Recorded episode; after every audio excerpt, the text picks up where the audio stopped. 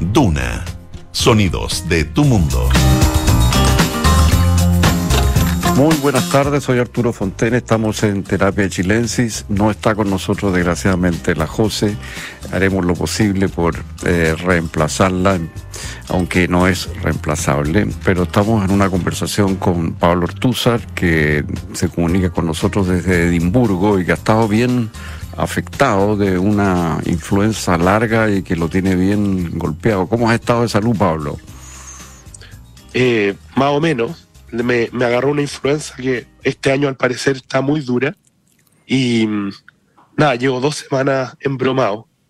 Eh, así que, y eso de irresponsable también de no, no vacunarme a tiempo, porque se, se me pasó entre tanta cosa. Así que bueno poner en el calendario la, la vacuna de la influenza eh, cuando, cuando antes de que empiece el invierno. Sí, aquí la llaman la bivalente, ¿no? Eh, que es para el COVID y para el, eh, y para la influenza, pero por lo que tú relatas parece que hay que tomarse en serio estos, estos virus que vienen ahora, aunque no sean estrictamente COVID. Exactamente. Bueno, ahí uno se acuerda que no, no solo de COVID eh, muere el hombre. ¿Y qué, qué síntomas has tenido? No, un, un festival de síntomas, pero eh, lo, típico, fiebre, qué sé yo, todos los, todos los síntomas típicos de la, de la, de la gripe, y, pero ahora, ahora tengo una tos muy fuerte, por eso la voz está medio consumida, y nada, pues estoy ahí tratando, esperando que pase. Bueno, esperamos que Debería ser lo último. Y acá el, el sistema de salud está colapsado, entonces eh, básicamente el estándar para que te reciban en, en, una consulta médica es tener eh, signos claros de, neumonía. Y bajo eso, quédate en la casa y chao. Ah, no te, no te permiten, ya. O sea, ¿y el sistema está, está, colapsado, está copado entero? Sí, está colapsado. O sea, el, el, la, está sido un, un, invierno muy duro a nivel de, del Reino Unido completo. Eh, el NHS está en muy mal estado, en parte por el Brexit, en parte por la, lo, brutal que fue el, periodo pandémico mm. y, y, además ha sido, o sea, ha sido muy agresivo este año el retorno de la influenza eh, y de algunas variables del COVID. Y bueno, generalmente lo que, lo que pasa acá después se replica más o menos en Chile. Entonces es bueno, a pesar de que ahora está ya pleno verano, eh, eh, anticiparse con las vacunas y todo lo demás. Sí, bien interesante e importante lo que estás diciendo, que hay que anticiparse y aprovechar el verano para enfrentar el invierno vacunado.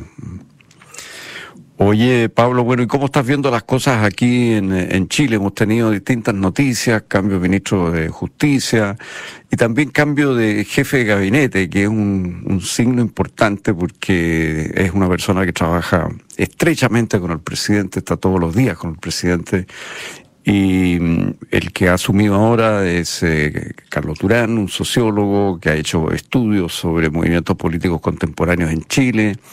Eh, es una persona que cita habitualmente en sus trabajos a la CLO. Eh, le interesa mucho la idea de la CLO de que eh, para tener una identidad política hay que tener un adversario. Eh, y ese adversario, de alguna manera, el que aglutina eh, al, colectivo al cual tú perteneces. él ha planteado que en el pasado, refiriéndose al pasado, que el Frente Amplio se constituyó a partir de un adversario que era el binomio nueva mayoría y Chile Vamos, o sea, se transformó en un movimiento antagónico a esas dos fuerzas. Así fue como surgió el Frente Amplio. Pero esos son trabajos un poco antiguos, esos son trabajos que él publicó después del, de la revuelta del 2019, planteando que la revuelta había dejado justamente un poquito descolocado al Frente Amplio, porque el Frente Amplio ya estaba como en el sistema y la revuelta era un poco antisistema porque ya tenía diputados, ya tenía partidos más consolidados, en fin. Y eso habría preguntas. Entonces uno se hace ahora una serie de conjeturas, surge, ¿no es cierto? ¿Cómo, cómo, cómo se ve hacia adelante el Frente Amplio a partir de este cambio de asesor directo del presidente y, lo que esto indica, ¿no? ¿Cómo ves tú el Frente Amplio como proyecto?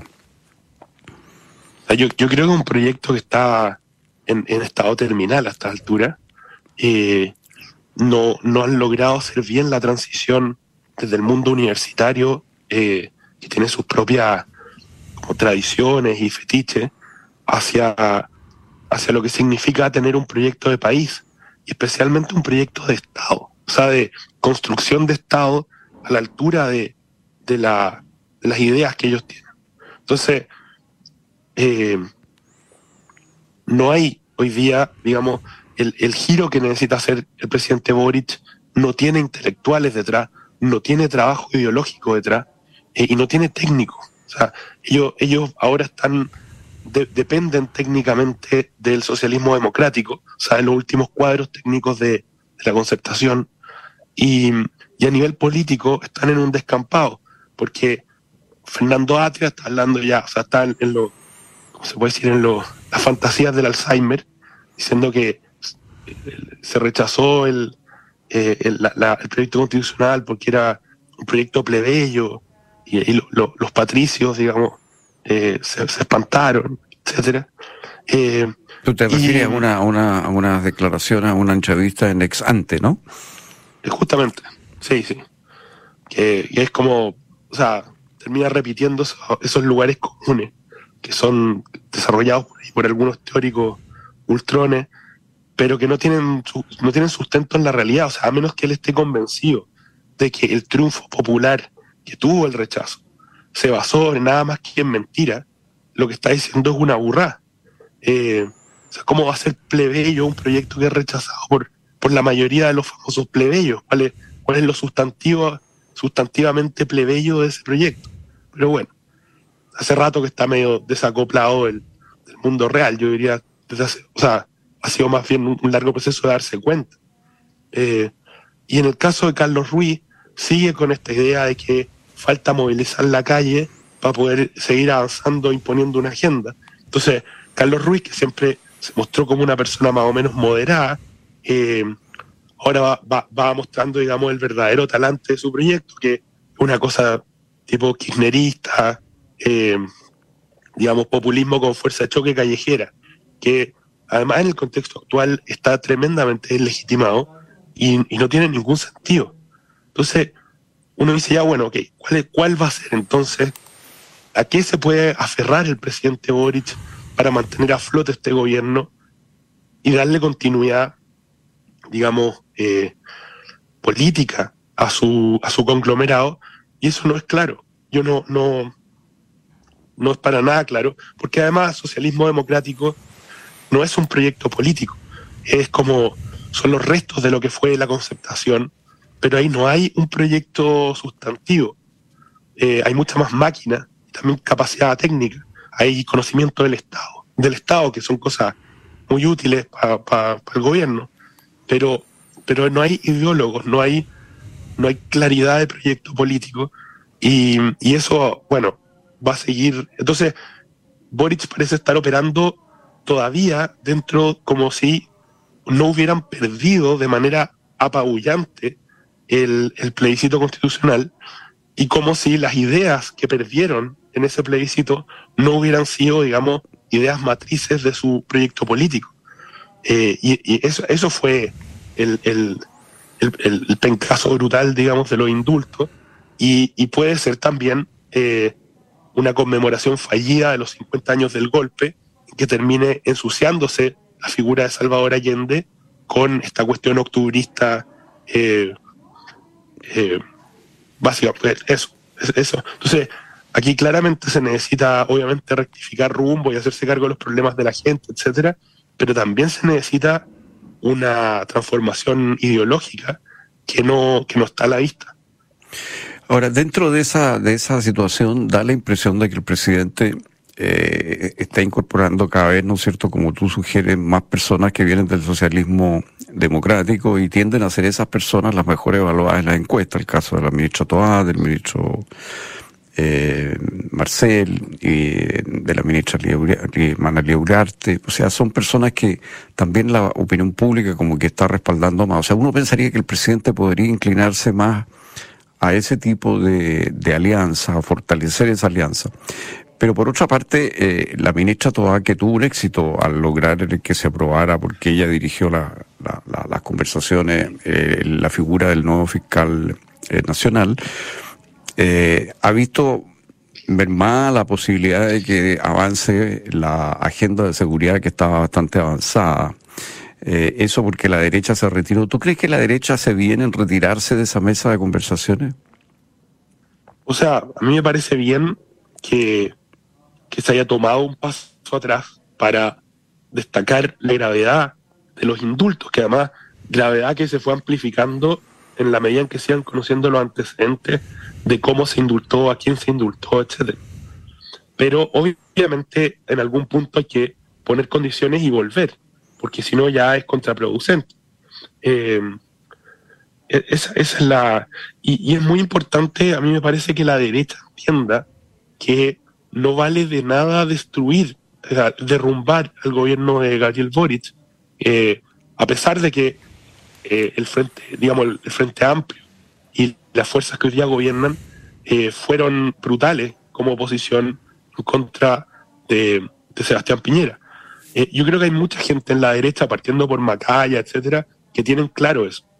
Pero, pero las fuerzas de, derecha más duras, especialmente republicanos, están en una batalla campal de, en que ellos, ellos piensan que eh, dañar al gobierno todo lo posible es lo único que puede detener, digamos, la, la, el potencial destructivo del gobierno, pero, pero la verdad es que con eso lo único que están haciendo es amplificar ese potencial destructivo. Yo creo que republicanos no tiene quilla política. O sea, no, no tienen un proyecto de país, no tienen idea qué hacer y pueden terminar igual que, digamos, que, la derecha, la ultraderecha en Brasil o, la derecha trampista en Estados Unidos, digamos, eh, revolviendo una masa de teorías conspirativas y, y, rabia, digamos, y frustración, pero sin, sin destino, sin horizonte. Eso es lo que yo veo en gente como Gonzalo de la Carrera. Eh, y a mí me parece lógico que si hay un gobierno que se está equivocando sistemáticamente, mantenerse en las instancias de representación, mantenerse en las instancias de negociación, para ir ladeando esa, esa instancia hacia las posiciones que uno considera razonables y buenas para el país, es lo, es lo razonable de hacer. Pero claro, eso es así a menos que uno en realidad no tenga idea, no tenga proyecto, y, el único proyecto sea aportillar al que está arriba. Pero eso, eso es de muy corto plazo, es sumamente peligroso y muestra muy poco compromiso tanto con la democracia como con el orden republicano, que el nombre republicano yo no sé, bueno, a qué, a qué se refiere dentro de la, de la ideología de estos tipos. O sea, tu crítica a la actitud que tomó el, el, Frente Amplio durante el gobierno de Piñera se parece mucho a la crítica que ahora le haces a los republicanos respecto del gobierno actual. Claro, porque es, tratar al gobierno como una piñata y ver, ver, qué pasa si uno le pega hasta que ya no puede más. Eso no tiene ningún sentido. Además que ellos hablan desde una política de la verdad, dándoselas como de no ingenuos, diciendo, no, pues si Boric en verdad es un ultrón, Boric en verdad, si, si fuera por él, tendría una agenda ultraizquierda. Y todo eso puede ser cierto. Pero en la medida en que él no pueda avanzar esa agenda y tenga que hacer otra cosa, eh, bueno, está, bien, pues hay que trabajar con él, hay que, hay que eh, estar en los espacios, eh, hacer avanzar la agenda y, darle un curso a la política pública y a la política del país que sea beneficioso y nos aleje, digamos, de lo, de lo extremo. Esa es la forma en que yo entiendo esto. Pero si uno se retira de esos espacios y se dedica a, pegarle a la piñata, de ahí, no de ahí no va a salir nada. Aumenta la frustración, aumenta la rabia y, no, no, tienen respuestas. Ese es, el, es el tema y no hay un proyecto político real, que es lo que uno ve en Estados Unidos con Trump y lo que uno ve en Brasil con los seguidores de Bolsonaro. ¿Tú crees que en Chile hay riesgo de que la derecha eh, más de centro pierda poder y este tipo de grupo más extremo, más populista, estilo republicano, estilo los bolsonaristas, prenda? O sea, yo creo que eso ya está pasando. Y, y por eso es tan grave que el presidente Boric insista con las agendas octubristas y con estos gestos absurdos, porque eso lo único que hace es alimentar a esa derecha dura y, y, y, quitarle piso a la gente que está dispuesta a negociar y a buscar espacios de encuentro para sacar adelante el país. Eh, solo que pasa también, creo yo, en, los mundos de izquierda que además son muy endogámicos, que ellos no se dan cuenta muchas veces de la radicalidad de sus propias posiciones. Entonces no, no, no, no entienden qué es lo que la mayoría del país ve en este tipo de gestos como soltar, digamos, gente que anduvo quemando y destrozando el país durante, durante el octubre del 2019.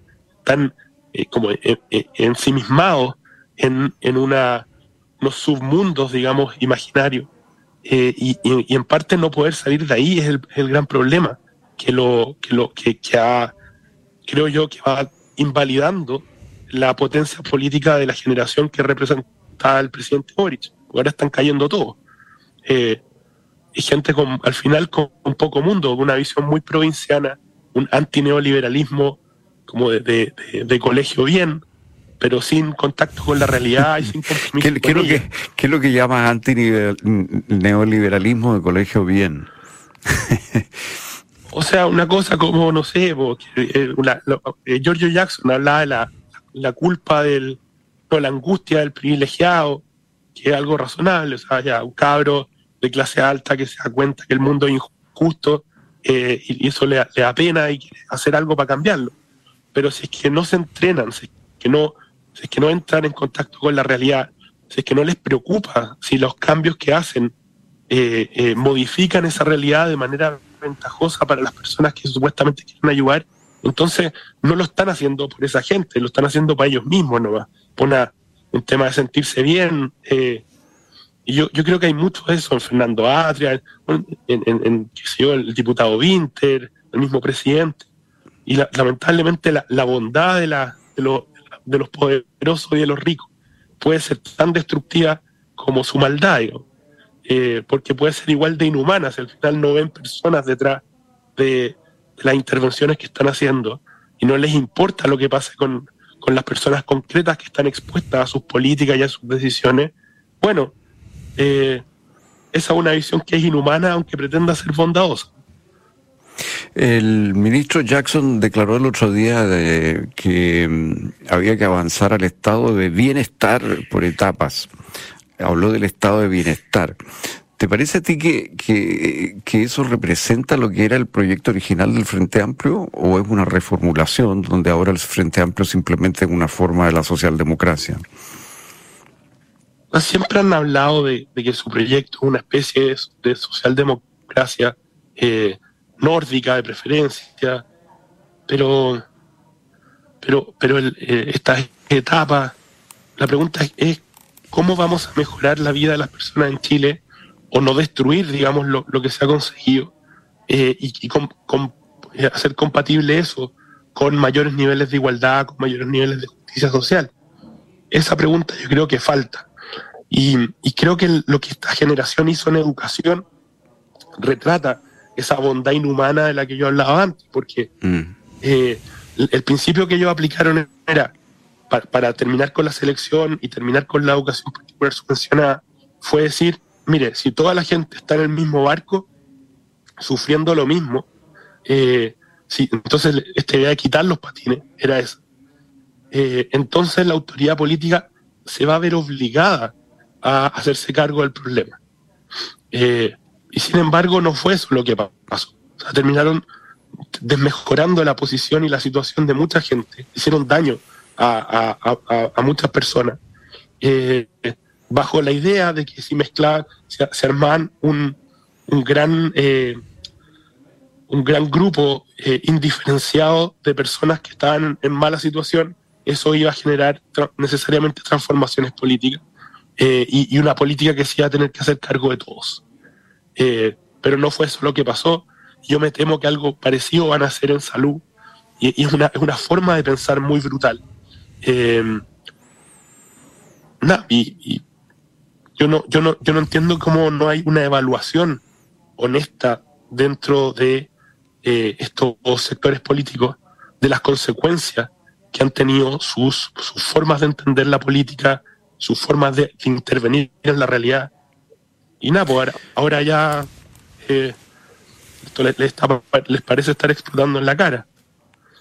Sí, uno echa de menos un poco más de transparencia también en los datos, ¿no? Por ejemplo, uno podría mm, evaluar bien qué ha pasado con el sistema de la tómbola en materia de educación, hasta donde hemos visto por los estudios que han aparecido, pero los datos no están públicos, así no están disponibles para todos, pero los investigadores que han tenido acceso a ellos indican que no ha habido un cambio en absoluto en la mm, composición social de los distintos colegios, lo que indica que no había tanta selección, no era verdad que el copago producía la segregación, sino que la segregación provenía de los barrios. Y eh, los niños se, matriculan en el colegio cercano, haya tómbola, haya copago o haya lo que haya. Entonces, sí, que es lo que pasa en la mayoría de los sistemas públicos en el mundo, básicamente. Bueno, claro, y todo esto fue hecho con la idea antigua, de una ciudad antigua, en la cual, claro, compartían en el mismo barrio personas de muy distintos niveles socioeconómicos, como era, no sé, París en el siglo XIX o comienzo del XX, digamos. Pero eso hace muchos años que dejó de ser así en todas partes. En Estados Unidos la gente va a los colegios públicos, es lo más habitual, la gran mayoría está en colegios públicos, y los colegios públicos son tan segregados como los colegios privados, porque la gente va al colegio del barrio. Exacto. Bueno, y pero lo que sí destruyeron fue eh, estas, eh, digamos, centros de alto rendimiento basados en la selección. Claro, eh, eso, eso fue un, un, daño gigantesco porque esos liceos, aunque eran pocos, había que aumentarlos y había que transformarlos transformar a otros, yo creo, en eh, estos aceleradores, ¿no? Que permitían que una persona de bajo ingreso o de ingresos medios, bajo, en un solo salto pudiera llegar a la capa dirigente de la población. Hay que pensar que hubo momentos, y no estamos hablando de muchos años atrás, digamos, digamos hace 15 años atrás, donde algo del 20% de los, de los estudiantes de ingeniería comercial de la Chile venían del Instituto Nacional. O sea, eh, ese era un medio, un ascensor para llegar a las capas dirigentes eh, que estaba funcionando y había seis o siete liceos que hacían eso mismo. Eso se ha destruido. Claro, y eso es una idea, en el fondo, se hizo en base a, evidencia falsa. Todo el debate sobre el efecto pares, supuestamente, en que estos estudiantes destacados o de alto rendimiento no iban a sufrir merma alguna, sino que iban a iban casi a repartir su, su capacidad con otros menos aventajados, eso era todo, falso. A estas personas les da lo mismo porque Atria, porque todos estos especialistas chantas tienen a su hijo en, los colegios más caros de Santiago. Eh, y bueno, ahí está, no quedó nada. Eh, entonces, con esta idea de que si metíamos a todos el mismo saco, al final eso iba a obligar a la autoridad a mejorar el nivel de todos, fue falsa. Lo que hicieron fue nivelar para abajo y listo. Y ellos no sufrieron obviamente ni una consecuencia por eso. Y esa, y esa, esa, esa repartija, por así decir, de los alumnos eh, talentosos, ¿no es cierto?, que estaban concentrados en, ciertos colegios, se suponía que iba a levantar el sistema completo, por supuesto no ocurrió. Porque, Obvio que no. No ocurrió porque el efecto par, eh, en la medida en que se ha podido demostrar que funciona, solo funciona si el alumno vulnerable por ejemplo, académicamente más vulnerable, está en clara minoría. Claro, si tú estás con un inglés débil y formas parte de un grupo donde el 70% tiene buen inglés y hay una buena educación, te nivelan hacia arriba. Pero si es al revés, pasas, pasa al contrario, te nivelan hacia abajo. Además, basta un dedo de frente para darse cuenta. O sea, esto es como abolir, no sé, prohibir la selección en las divisiones inferiores de los equipos de fútbol. Exacto. y obligar a que reciban a, todos los cabros que puedan, porque supuestamente si llegan cabros que no tienen condiciones físicas eh, ni mentales para ser buenos futbolistas, eh, y los mezcláis con cabros que sí, al final van a ser todos buenos futbolistas. Y eso es falso. Es completamente falso. Por algo, por algo hay, hay, hay instituciones de alto rendimiento. Y el problema, yo creo, por ejemplo, en el caso de la educación pública en Chile, es que justamente las, las capacidades que son seleccionadas para eh, generar, digamos, o que eran seleccionadas para generar ah, espacios de alto rendimiento, eran muy limitadas porque eran solo académicas. Entonces, no, deportivas, artísticas, ahí no, había realmente centros de, vanguardia donde, donde los estudiantes más destacados con mayores habilidades pudieran, digamos, rendir a altos niveles. Exacto. Eso no existía. Pero en vez de eso, nada, pues, ahí destruyeron todo. Y claro, ellos, digamos, sus hijos van a colegios altamente exigentes, con selección, con alto rendimiento, con profesores particulares, con... O sea, entonces hay un nivel de hipocresía, de, de, de absurdo, y todo esto en nombre de un buenismo, como decía antes, esta, esta, esta bondad inhumana, digamos, de, de estos personajes. Pablo Ortúzar, eh, muy interesante tu examen, se nos va el tiempo. Muchísimas gracias. Sonda, la transformación digital de tu negocio nunca estuvo en mejores manos. En Sonda trabajan para que disfrutes tu vida innovando y desarrollando soluciones tecnológicas que mejoran y agilizan tus operaciones. Conócelos hoy, Sonda Make It Easy. A continuación, información privilegiada al cierre y luego sintonía crónica Epitafios junto a Bárbara Espejo y Rodrigo Santamaría. Muy buenas noches.